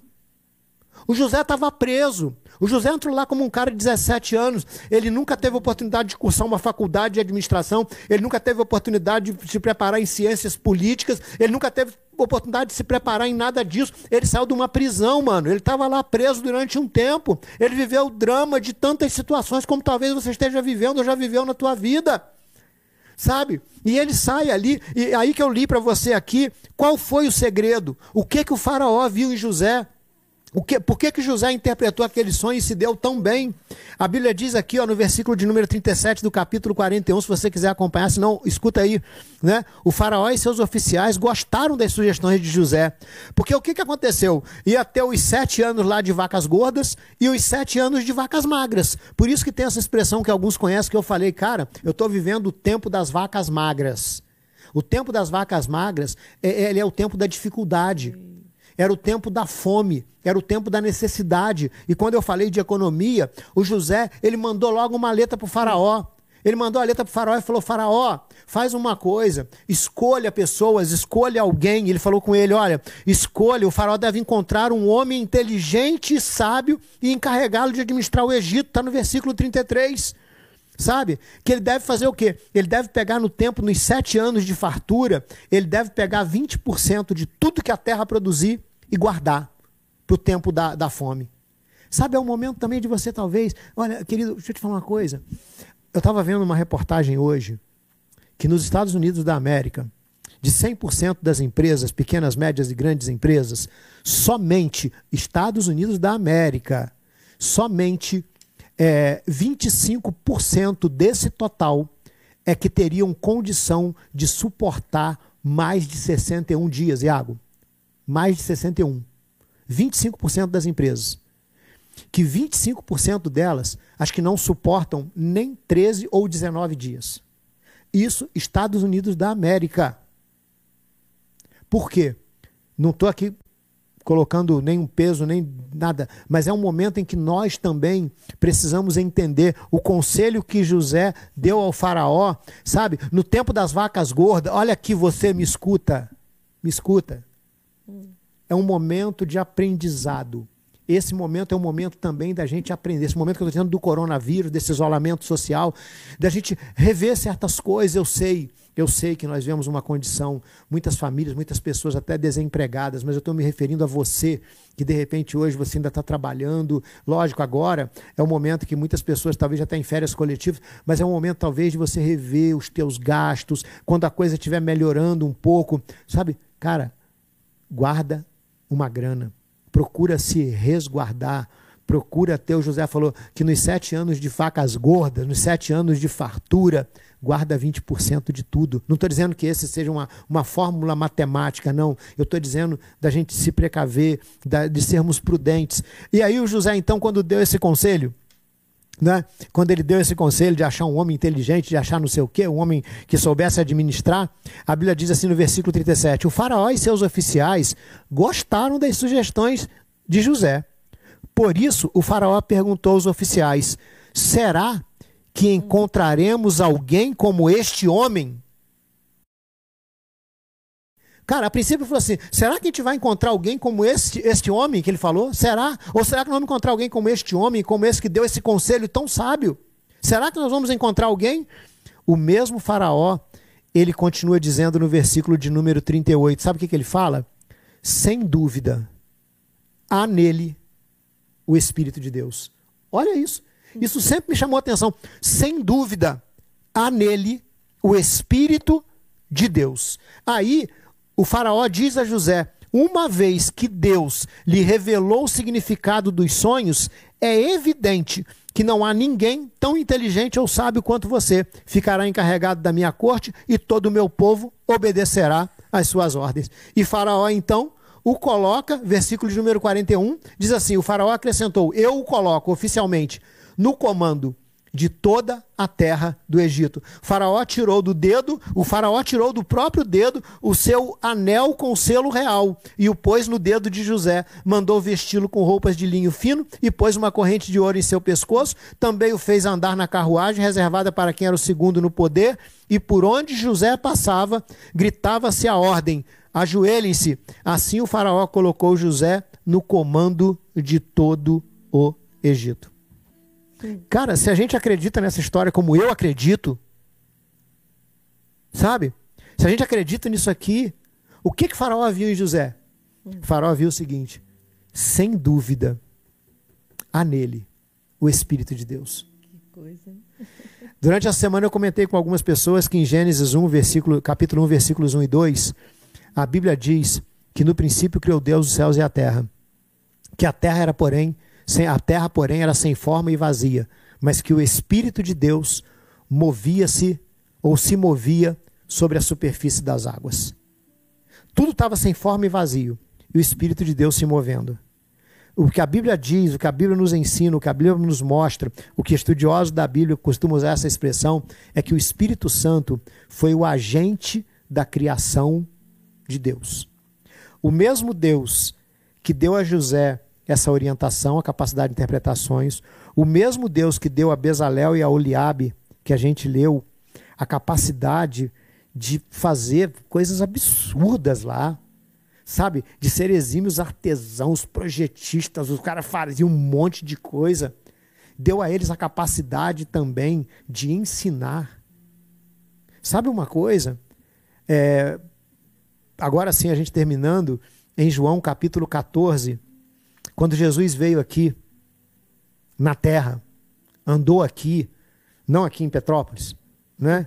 Aqui nós tivemos o imperador que andou, príncipe que tem até hoje alguns né, descendentes e tal, mas lá naquela região que Jesus andou, em João capítulo 14, quando ele estava próximo ali de, de voltar para o Pai, como ele mesmo disse, ele falou algo que eu quero ler no final aqui para você, que diz assim: olha, João capítulo 14, no versículo de número. Aqui a partir do versículo de número 15, diz assim: ó, Se vocês me amam, obedeçam a meus mandamentos, e eu pedirei ao Pai, e ele lhes dará outro. Tem umas traduções que dizem consolador, essa aqui diz: ele lhes dará outro encorajador, que nunca os deixará. Escuta isso aqui agora é o espírito da verdade. Tem muita mentira por aí rolando, hein? Tem muita fake news, mas isso aqui não é uma fake news. O Espírito Santo ele é o espírito da verdade. Ela diz assim: o mundo não o pode receber, pois não o vê e não o conhece, mas vocês o conhecem. Agora escuta isso. Pois ele habita com vocês agora.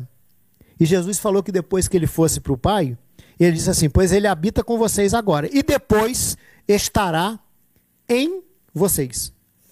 Dentro, estar em, é dentro de vocês. E a Bíblia diz que nós somos habitação do Espírito, aquele mesmo Espírito de Deus que foi lá o agente da criação de Deus, lá no Gênesis, quando tudo estava sem forma, estava vazio. O mesmo Espírito que encheu lá de sabedoria os caras lá, o Bezalel, o Oliabe lá, não apenas para poderem fazer coisas maravilhosas que eles nunca imaginavam e também poder ensinar os outros. O mesmo Deus que colocou o Espírito em José e que José foi lá e interpretou um sonho do Faraó e o cara sai de uma prisão depois de 13 anos de prisão aonde a realidade é que depois de um, um, um, ex-presidiário, ele não consegue nem emprego. Às vezes não consegue nem emprego, uma colocação uhum. profissional. Cara, o José sai da prisão para ser governador. O quê? O Espírito de Deus. Oh. O Espírito da criação. Sabe, o mesmo Espírito que agiu na criação. Querido, o, o, nós cremos no Deus Pai, Filho e Espírito Santo, os, os três num só. Né? Com todo respeito aos que creem diferente, mas assim, a gente tem aprendido isso, né? E assim, o, o Deus Criador, o Deus Criador, o Deus da criação, o Deus que enviou o Espírito dele para criar, hum. o Deus que enviou o Espírito dele para encher Bezalel e Oliabe com toda a sabedoria para José, para que ele pudesse ser colocado como governador. É o mesmo Espírito Ei. que habita hoje, que está agindo nessa terra, sabe? Que está pronto a, a, a, também a entrar na tua vida, no teu coração. Talvez você que está aí ouvindo ainda não teve uma experiência com Deus, está pronto a entrar no teu coração. Que quando você entrega a tua vida para Jesus, fala assim: Jesus entra na minha vida, o Espírito Santo entra na tua vida. Esse mesmo Espírito ele entra na tua vida. Não entra assim, você fala assim, entra na minha vida, fala assim, eu estou à porta e bato. Se alguém abrir a porta, eu entrarei. E quem sabe é um momento você está abrindo a porta da tua vida, já abriu a porta da tua vida para tanta coisa, cara. Talvez um dia alguém falou assim, cara, experimenta isso aqui, isso é maneiro, vai te dar uma sensação maneira. Cara, experimenta essa mulher aqui, experimenta isso aqui, experimenta aquilo outro. E você ouviu o conselho de tanta gente, experimentou. Eu quero te fazer um desafio hoje. Experimenta Jesus. Experimenta abrir a porta da tua vida e falar assim: Jesus, entra na minha vida, Espírito Santo entra na minha vida. Esse pastor está falando aí que é o mesmo Espírito que fez aquilo com José, é o mesmo Espírito que fez aquilo com aquele cara que eu nem guardei o nome lá, o Bezalel, o Aoliabe lá, os nomes estranhos. Não me importa os nomes estranhos, talvez você esteja pensando, mas o, o que me importa é que eu estou passando por um momento estranho e eu preciso de alguma coisa nova na minha vida que vai me ajudar a chegar do outro lado de maneira diferente. Sabe, Jesus falou, esse espírito, olha só, eu vou terminar lendo aqui, ó, eu falei que ler é o mesmo texto de João ainda, né? É, aí no finalzinho aqui, quando ele ainda está falando, no versículo de número 25, ele diz assim: Olha, eu digo estas coisas, João 14, 25. Eu digo estas coisas enquanto ainda estou com vocês. Versículo 26 agora. Mas quando o Pai enviar o encorajador, o Espírito Santo como meu representante, Olha aqui. Ele lhes ensinará todas as coisas e os fará lembrar tudo que eu lhes disse. Jesus disse que o Espírito Santo ensinaria todas as coisas. Ele continua ensinando. Ele ensinou lá o Bezalel, a Oliabe, ele ensinou a tanta gente na Bíblia, ele ensinou Daniel, ele ensinou tanta gente, ele tem me ensinado a passar por esse momento sabe? Ele nos ensinou a passar por momentos quando nós enfrentamos um câncer, ela teve um câncer de mama, enfrentamos juntos, enfrentamos várias situações juntos. Há pouco tempo atrás teve uma queda, teve um aneurisma. Ele tem nos ensinado a passar por esse momento. Ele tem ensinado ela a me suportar há 32 anos, vai fazer 33. Ele ensina, ele vai ensinando a gente. Tem me ensinado até a cozinhar para poder ajudar. Cara, é o momento de reinventar. Eu vou lançar para você uma coisa. Aproveita esse momento, você vai estar em casa muito tempo para buscar coisa nova, talvez até aprender a fazer algumas coisas dos dois lados aí, entendeu? Ah, talvez a mulher, coisa que você não fazia, de repente teu trabalho, o homem também. É um momento que Deus quer te ensinar coisa nova, cara. Ele está me ensinando coisa nova sabe? E ele quer te ensinar coisa nova também, para que depois que você passar, como nós falamos, chegar do outro lado, como você vai chegar do outro lado? Olha, a maneira como vai chegar do outro lado vai depender muito do que você vai se alimentar nesse tempo. A maneira como você vai chegar do outro lado vai depender muito de quem você vai ouvir, dos conselhos que você vai ouvir, quem é que vai te ensinar nesse momento, quem é que vai te capacitar ou quem é que vai te detonar. Porque uma coisa é certa: tem situações que querem nos detonar, mas o Espírito de Deus ele quer nos levantar. O Espírito de Deus ele quer te ajudar a chegar do outro lado, talvez não como um governador, como José, mas talvez alguém como esses caras aqui, o Bezalel e a Oliabe, que os caras chegaram no deserto sem saber fazer praticamente nada e de repente é, foi estranho, hum. né? deve ter sido estranho. Que diz que o Espírito de Deus encheu e ensinou a fazer as coisas. De repente eles começaram, aqueles, como dizem, né? os insights, tiveram insights maravilhosos. Os caras começaram a descobrir coisa nova. E Deus talvez esteja querendo te dar, quem sabe seja o momento que a tua empresa de dar aquela guinada Sabe? Eu falei aqui um dia, não sei se foi aqui que eu falei também, mas já falei para algumas pessoas, eu li um livro muito show um dia que de repente você pode ler, ele tem um limãozinho na capa, um livro chamado Oportunidades Disfarçadas. Cara, aproveita para ler bons livros. Vou repetir o nome do livro: Oportunidade Disfarçada. Leia. Aquilo ali conta a história de tanta gente que, em momento de crise, como grandes empresas que hoje existem, tanto aqui quanto no exterior, que elas surgiram em momento de crise. Talvez você fale assim, mas pastor, não sei o que fazer. Cara, é exatamente aí. Por isso que a gente está aqui falando para você. Isso aqui, ó, isso aqui, ó, esse negócio aqui, ó. que talvez alguns vão me jogar pedra. Esse negócio, isso aqui, ó. Que muita gente talvez fala, eu não acredito nisso aí. Beleza. Você vai acreditar em quem então? Eu sei que tem muita gente boa que a gente pode acreditar. Mas isso aqui, mano, tem sido algo que tem sido fantástico na minha vida e na vida de muita gente. E o dia que você lê isso aqui, você vai falar assim, cara, como é que pode isso aqui ser uma coisa tão antiga e tão atual ao mesmo tempo? É isso aí. Então, eu quero deixar essa palavra para você hoje. Quero deixar isso para você, para mim também, que tem me alimentado muito. Eu comentei com alguns essa semana. Falei, cara, Deus é o Deus criador. Escuta isso, que maneiro. Deus, ele é o Deus criador.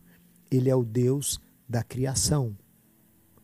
Eu não vou aqui querer criar nenhum tipo de drama na tua cabeça, a evolução, a criação. Eu creio que alguém criou algo tão maravilhoso. Um Deus criativo. Cara, você olha a natureza, cada coisa fantástica, cores fabulosas, coisas que se harmonizam de uma forma tal eu creio num Deus criador. Eu creio num Deus responsável pela criação. Hum. Num espírito que Deus colocou dentro daqueles caras ali e que eles passaram a criar coisas que eles nunca imaginavam. E esse mesmo espírito habita em nós, quer habitar dentro de você e quer te dar criatividade para você se reinventar nesse momento e chegar quando acabar o coronavírus, hum. mano. Não sei, não sei se estou usando a expressão correta, acabar, Uhum. Né? Mas quando esse momento de isolamento social, quando essa fase brava aí passar, você vai chegar do outro lado e falar assim, cara, pô, tô melhor agora. Eu aprendi quanta coisa nova. Isso é possível acontecer. Valeu? Se eu sou só um vaso de barro dentro de mim há um tesouro. Se eu sou só um vaso de barro, dentro de mim está a glória de Deus.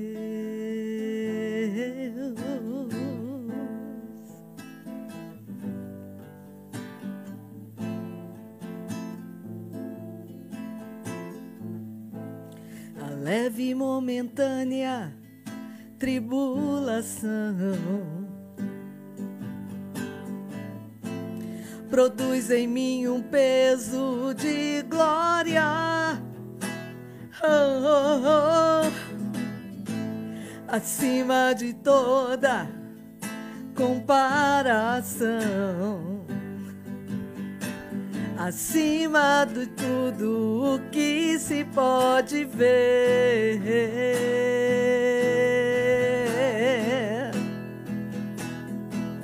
Se eu sou só um vaso de barro dentro de mim há um tesouro eu sou só um vaso de barro. Dentro de mim está a glória de Deus. Dentro de mim está, dentro de mim está, dentro de mim está.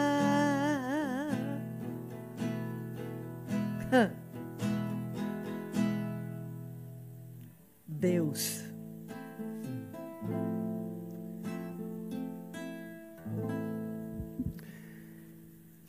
Ah, quando o faraó sem saber o que fazer diante de tanta calamidade que ele sonhou e que ele entendeu que aquilo ia acontecer, hoje nós estamos vendo uma situação que já está acontecendo e tem outras que a gente ainda não sabe o que, vai acontecer, o que, que vem por aí. Hum. Jesus disse que no mundo nós teríamos aflições. Ele nunca nos enganou. E estamos vivendo um tempo de aflição. Quando o faraó ouviu de José os conselhos, ele entendeu que não eram apenas conselhos de um homem, mas eram conselhos vindos de Deus. Quem poderia saber todas essas coisas se não tivesse o Espírito de Deus? Deus quer te ensinar coisa nova, querido. Enquanto ela estava cantando, eu estava pensando e me veio à mente pessoas que nesse momento estão andando de um lado para o outro dentro de casa, nervosas, agitadas, ansiosas, pensando: meu Deus, o que, que vai ser de mim? O que, que vai ser do meu emprego? O que, que vai ser da minha empresa? O que, que vai ser da minha família? Ei, vem cá. Vem cá que eu digo, vem aqui pertinho. Chega perto aí dessa TV, chega perto desse, desse celular. Eu quero orar com você. Sabe, aqui a gente não tem intenção de fazer nada lindo aqui. Os meninos são muito caprichosos, sei que está ficando muito legal, mas a nossa intenção aqui, sabe o que, que é? E que eu sei que é de outros também que estão fazendo, é presença de Deus, é. querido. É cura de Deus. Isso que você está sentindo, essa paz que você está sentindo, sabe o que, que é isso? Essa energia boa. oh, Jesus amado. Lá vou eu chorar de novo. Essa energia boa, essa coisa gostosa, esse choro que lava a alma, que dá paz, querido. Sabe o que, que é paz? Uma vez eu ouvi paz, não é ausência de guerra. Paz é você ter certeza de que tem alguém forte, alguém que pode te ajudar no meio da guerra, que pode te ajudar a vencer a guerra. E esse alguém, para mim, ele tem um nome como eu volto a dizer, não é uma religião, é Jesus. É Jesus, é o Deus poderoso. Cara, eu teria que ser muito, muito ator para estar tá fazendo isso aqui tudo. Muito ator. O que você acha que eu estou sentindo aqui? Se você me conhecesse pessoalmente, você vai ver que eu sou um cara chato, duro às vezes, mas a presença de Deus não vou dizer que ela me derruba, mas ela me leva a um outro nível. A uma outra, vamos dizer assim, uma outra vibe. Sai dessa onda, cara. A onda agora é só de, parece, de tragédia. E é uma realidade, tá vivendo, o mundo está vivendo uma tragédia. E você precisa de uma segurança. Que bom que os nossos governos estão se mexendo, equipe econômica, os congressos estão se mexendo, vai orar para que eles continuem se mexendo. É. Mas nós precisamos nos mexer. Precisamos fazer algo pela nossa alma, pela nossa vida, pela nossa família. Tem coisa que vai competir a nós. Como eu te convidei, chega mais. Achegai-vos a Deus, Ele chegará a vós outros. Achegue-se a Deus. Ele fala assim: ó, clama a mim e eu vou te responder e vou te anunciar coisa grande e firme que você não sabe, mas que eu te mostrarei, diz o Senhor. Deus quer te mostrar coisa nova.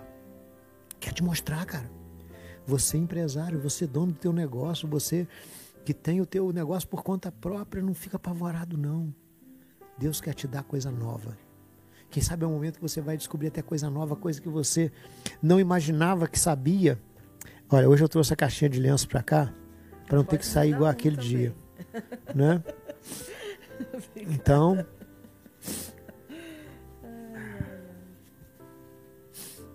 que no culto passado eu levantei e fui lá buscar. Eu deixei aqui. Então, olha isso. Eu quero orar com você. Quero orar contigo. Quem sabe você se afastou da casa de Deus, desistiu, cansou. Cansou. Quem sabe você está desviado, se afastou da casa de Deus, da presença dEle, da, da vontade dEle para a tua vida. E você que talvez parou aí, alguém te convidou, você estava passando por aí, sabe? Não foi à toa. Quem sabe o Espírito de Deus te fez parar, olhando aí esse pessoal aí cantando e tudo, né?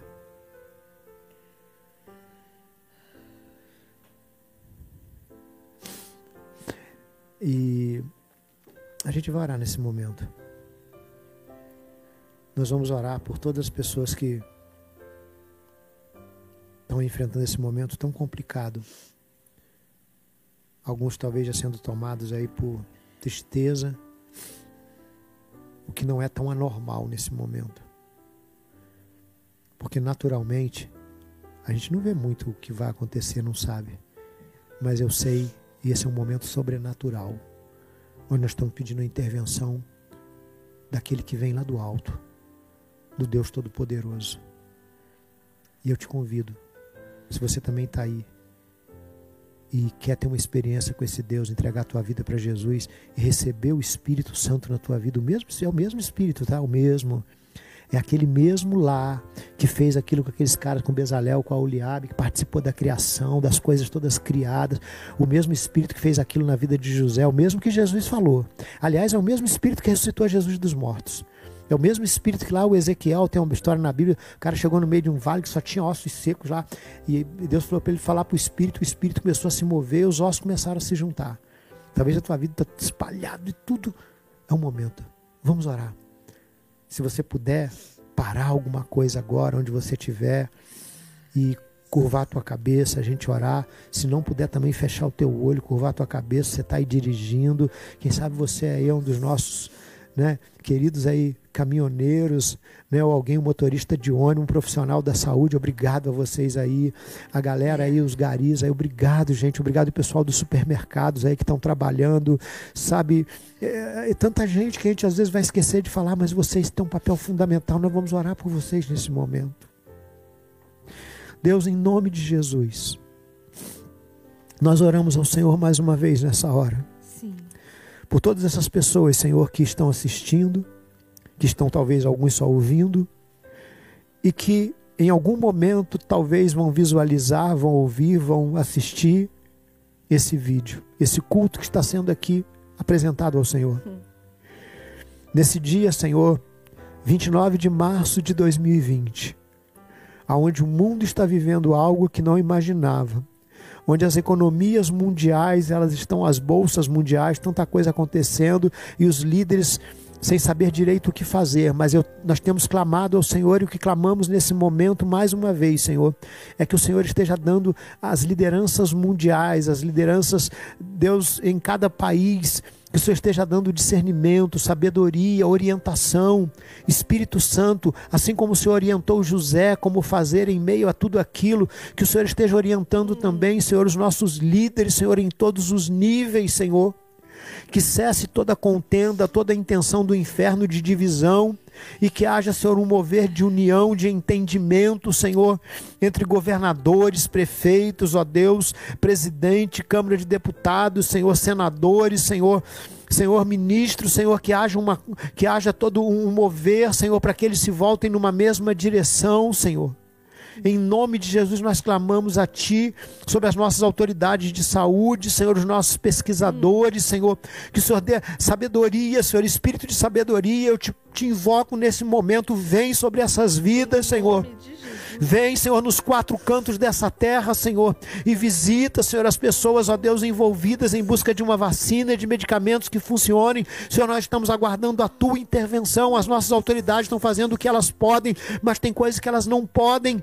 O sobrenatural compete ao Senhor e nós pedimos a tua interferência nessa situação, meu Pai. Sobre as pessoas, Senhor, que foram ministradas nessa palavra. Sobre as pessoas que nesse momento estão orando juntamente conosco. Talvez pessoas que nesse momento estão voltando para a tua casa. Talvez pessoas que estejam em casa enfermas, Senhor. Talvez até sentindo alguns sintomas, Senhor. Em nome de Jesus, visita a vida delas nesse momento, Senhor. Talvez aqueles que estão, Senhor, tomando uma decisão por Jesus nesse momento. E estão orando conosco e tomando uma decisão por Cristo. Pai, nós pedimos a tua bênção sobre eles que o Senhor os encha com teu espírito. Senhor, eu quero te agradecer, Senhor, pela vida do Iago, que está aqui conosco, que tem se disposto a vir aqui. Que o Senhor abençoe a casa dele, abençoe a vida da Aline, Senhor, de cada pessoa na igreja, que o Senhor esteja guardando, que o Senhor esteja abençoando. Também eu quero te pedir, Senhor, de forma especial nesse momento, pela vida do Pedrinho, Senhor. Senhor, o Pedrinho tem sido uma bênção para a vida da tua igreja, Senhor. Sim. O Pedrinho tem sido um cara que tem nos ajudado. Eu peço que o Senhor esteja abençoando a vida dele. Que o Senhor esteja, Deus, visitando ele ali agora, onde ele está. Que ele possa ser tocado pelo teu espírito na vida dele, na família dele, no trabalho dele, em todas as áreas da vida dele. Que ele possa receber a tua bênção, Senhor. Deus querido, muito obrigado por esse momento tão especial que estamos vivendo aqui. Senhor, é bom estar na tua casa reunidos com a tua igreja. Mas o bom também é saber que a tua presença se manifesta mesmo quando estamos aqui sem poder estar próximos uns dos outros. Mas estamos ligados contigo, não apenas conectados através da rede, mas conectados através do teu Espírito Santo, ó Pai. E nós te somos gratos por isso. No nome de Jesus. No nome de Jesus. Muito obrigado, Senhor, por mais esse tempo maravilhoso. Em nome de Jesus. Amém. Gente, valeu tem que contar uma coisa. Sabe quem estava vendo a gente? Quem? O Anderson e a Rayane. Caramba, ah, Anderson. Gente, cara, olha. Dessas pessoas. Ah, por aqui eu posso te dar um abraço, um abraço aí, mano. Que Deus abençoe. O Anderson que tá lá, o Anderson é um servo de Deus. Tá lá, acho que é Tefé. É, isso. Tefé no Amazonas, não é isso? É. Tefé lá no Amazonas, o Anderson, querido nosso, guitarrista, servo de Deus né? Faz parte aí do nosso exército brasileiro que está lá servindo lá, a nossa pátria lá também, juntamente com a Rayane, uma menina muito querida, dança pra caramba, mas acima de tudo, uma menina de Deus. Um prazer vocês estarem aí, um beijo nosso aí, tá? Saudades pra caramba. Tá? Gente, então para todos aí que estão com a gente, muita gente que a gente não citou aí, que Deus abençoe, né? É... Ah, lembrando, terça-feira a gente está tendo aí um, um momento, a gente está transmitindo. Vai fazer vamos pelo Instagram de novo? Quase que saiu Instagram. Né?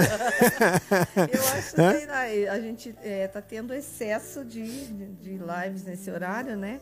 E aí eu tinha pensado da gente experimentar fazer no Facebook. Não sei se direto no da igreja, vou ouvir as, as opiniões ou se vamos abrir um grupo e divulgar para as pessoas entrarem para o estudo. Beleza, galera, vai ter de um jeito ou de outro, nem que a gente arruma pombo ah, correio e manda mensagem para você aí, né? É, por quê? Porque a gente fez na, na terça-feira e parece que estava tudo meio sobrecarregado, deu deu ruim, né? E a conexão não voltava mais, não era a nossa internet, estava show, estava legal. Depois a gente foi saber que foram umas sobrecargas. Mas aí na terça a gente vai continuar. Sete da noite a gente está entrando. Procure a gente aí no Facebook, no Instagram, né? no Instagram, no, no, no, YouTube, no que você acha. Você vai achar a gente de alguma maneira. A gente vai estar tá continuando a falar aí sobre a questão do maná, né? Porque parou. E a Bíblia diz que tem um maná escondido. Por que, que Deus escondeu o maná em. A Bíblia diz lá em Gênesis também que o Senhor colocou um querubim ali com uma espada de tipo de girai, assim, para poder guardar o caminho da árvore da vida. Por que, que Deus não deixou o homem comer do fruto da árvore da vida? E lá em Apocalipse 2,17 diz que o vencedor, Deus vai dar ele comer do fruto da árvore da vida que está no paraíso de Deus. Show, cara? Então o paraíso. Ah, sim, ó, beleza, a gente teve o Pedrinho falou, valeu, Pedrinho, ó. Isso aí. Então a gente tenta. O Pedrinho falou que na terça-feira os, os, eu ia falar os seguidores caíram. Caíram tanto os servidores quanto os seguidores, Caiu né? Todos. Caiu todo mundo, gente. né? Isso é coisa não é de Deus, esse negócio de cair não. Cair, é, Deus ele levanta a gente, né? Então, caíram os servidores. Então a gente vai tentar. Vamos tentar pelo Instagram de novo e vamos ver no que que vai dar esse negócio aí tá? Então, terça-feira eu espero você às 7 horas. Quinta-feira nós vamos ter o nosso culto às 7 e meia. E no sábado, galera, tem aí o link de que a galera, os jovens estão mandando maneiro. Ontem lá, né, a Emanuele e Juninho mandaram legal lá, a galera Oi. participando aí. Foi muito show. Eles então me fizeram fazer, me lembrar dessa canção que eu encerrei agora. Aí, olha só. Viu? Olha isso. Olha isso, né? Então, lembrando a você então, gente, olha, domingo que vem, a não ser que assim, eu creio em milagre. A gente pode acordar um dia desses aí e a notícia assim, cara, caiu a, a, a, contaminação, parou, o número de mortes, as autoridades de repente liberam. Pode acontecer, mas pode, por enquanto, nada disso, irmão. Olha, nada não é contra aí no, o que foi feito de live de não sei quem, do que, sabe, nós respeitamos autoridades, mas o, o consenso aí das autoridades aí, né, não é discordando de, de A, de B, não, mas o consenso aí mundial é que a gente continue seguindo as orientações aí. Continua, se você pode, continue em casa, evita, né? Vamos fazer a nossa parte. não tentarás o Senhor teu Deus, é o que a Bíblia diz, e para a gente ser prudente, ok? Então, como eu disse para você a princípio, na semana que vem, nós não temos ainda o culto presencial lá na igreja, não tem. Passa para o pessoal aí, pastor, mas vai ser quando? Eu não sei, a gente vai se falando, tá bom? Olha, beijo então, Deus te abençoe, fica na paz. A pastora também está mandando beijo. Vem cá, Iago, vem cá mandar um beijo também. Não, ele está fazendo assim, ó. Não, o Iago não está mais com aquele cabelo é, pintado de branco, agora o cabelo dele está quase tá preto bonito, de novo. Tá de óculos. É? Tá de óculos ali, rindo. Tá, Pedrinho, valeu aí, mano. Que Deus te abençoe também. Galera, beijão para você.